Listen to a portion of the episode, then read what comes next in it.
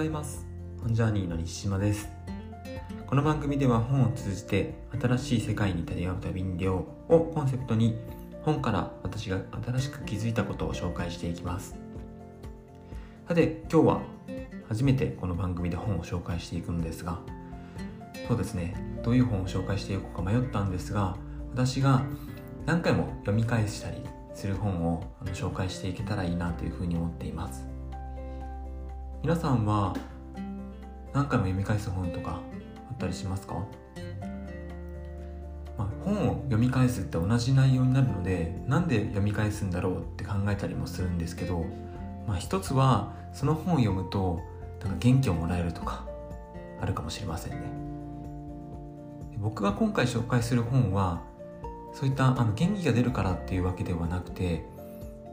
なんかその本を読んだ読んでも読んでもなんか分からないなーって思うことがこうあって。で再度こう読んでみるとよりちょっとその自分自身が成長したか分かんないんですけど少しずつ分かるようになってくる面白さがあるから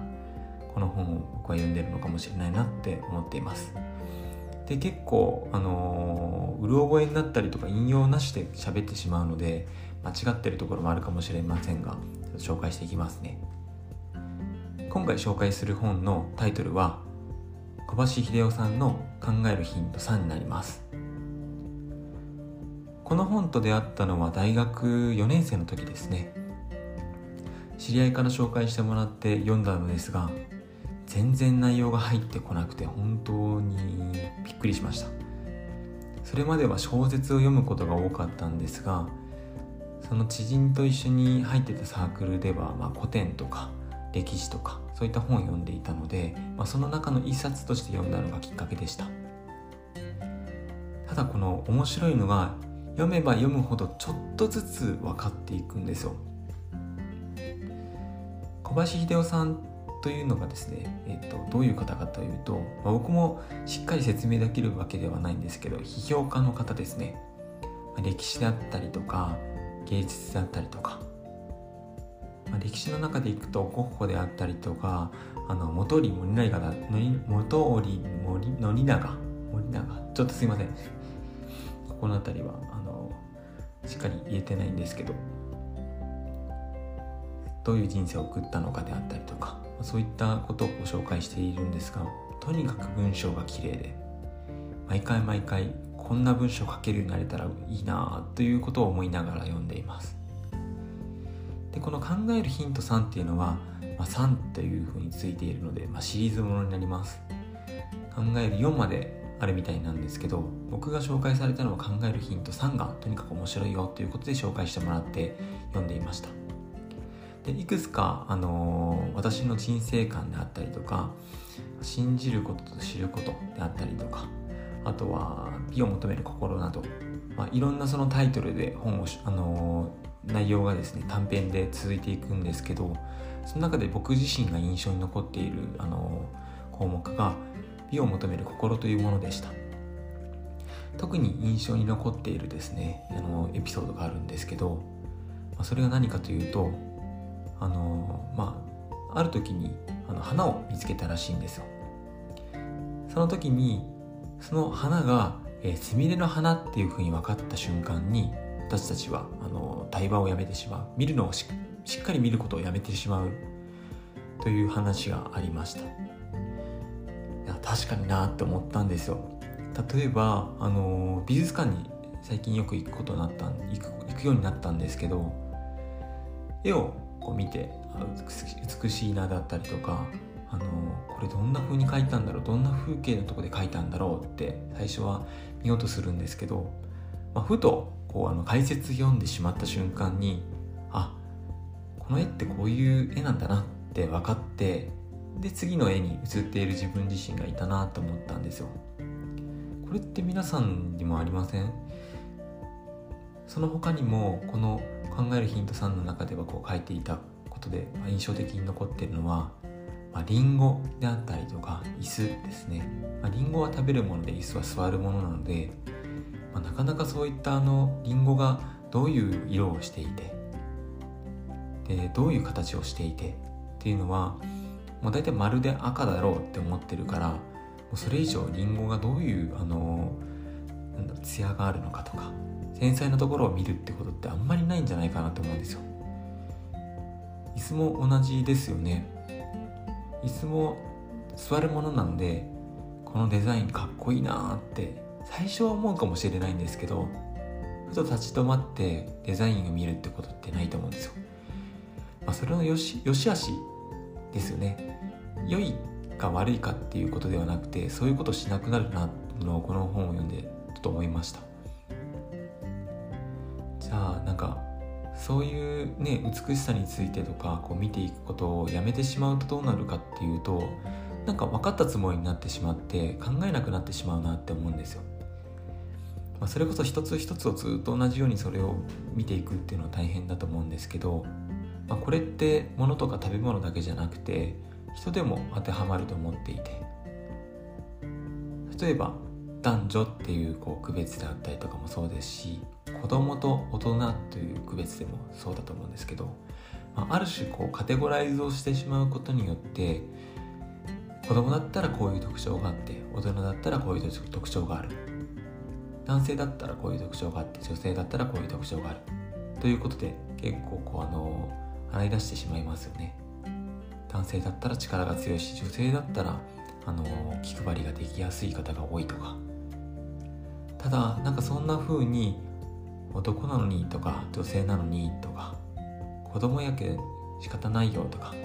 大人なのになんであんなこともできないのっていう風になんかそのカテゴライズしてしまったことによって分かったつもりになっている状態が相手を傷つけてしまうこともたくさんあるなっていう風に思ったんですよ。なので今回のその本を通じて改めて考えたいなって自分自身が思ったのはなんか分かるっていうことっていうのはとてもあの良いことに思えて意外にその分かったつもりになることがいろんなものをあの遠ざけてしまったりとかお互いの理解をとても中途半端な状態にしてしまってもしかしたら悪い影響を与えることもあるのかなというふうに思いました。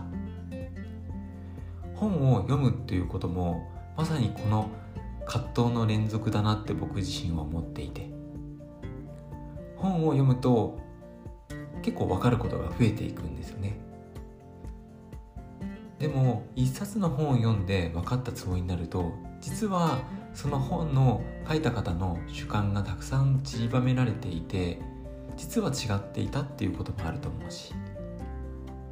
まあ合っていたかもしれないんですけど時代によって変わっていくこともあるので常にそこは分からないっていうその状態であることは苦しいんですけど学び続けることがもしかしたら相手を理解することにつながっていくのかもしれないなというふうに感じております、本だけじゃないと思います。相手とゆっくり話すことによって相手はこういう人だって決めつけずに質問することによって実はこんな優しいところあったんだであったりとかこんなこと考えてたんだって思うこともあるかもしれません。これは友達とかなんか毎日会わない人であったりとかするだけじゃなくて家族であったりとか、まあ、職場の人であったりとか結構ずっと過ごしている人ほど実は分かったつもりになりやすくて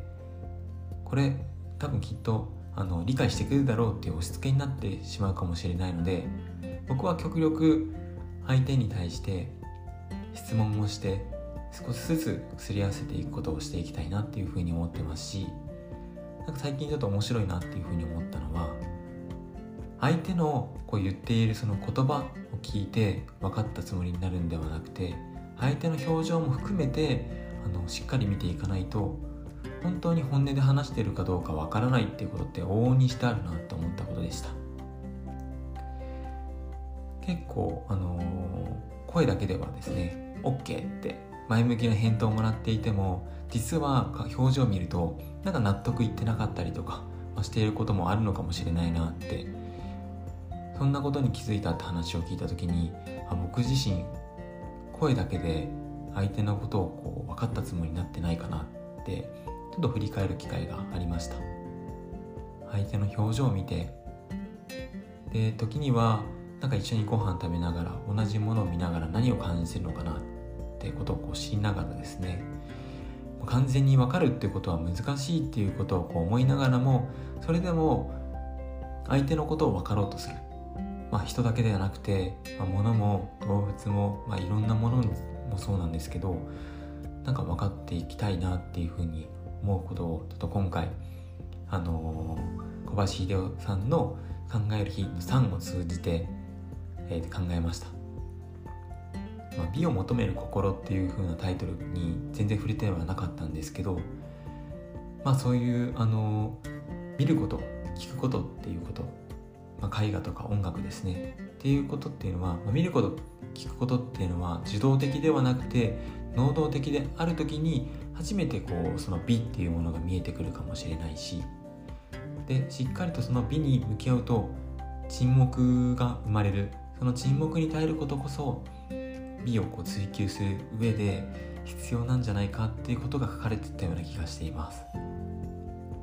まあ、ぜひ、ね、皆さんあの、まあ、日々人と、ね、会う機会があると思うので